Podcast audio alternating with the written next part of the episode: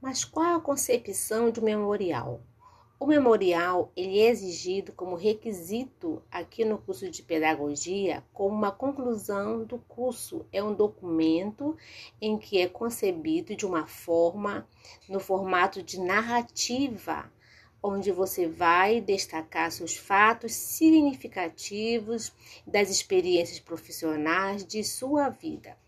Então, segundo Monteiro, o memorial é uma forma particular de elaboração do seu currículo vitae, em que a sua trajetória acadêmica profissional ela é apresentada e documentada de maneira objetiva e laconicamente elencada.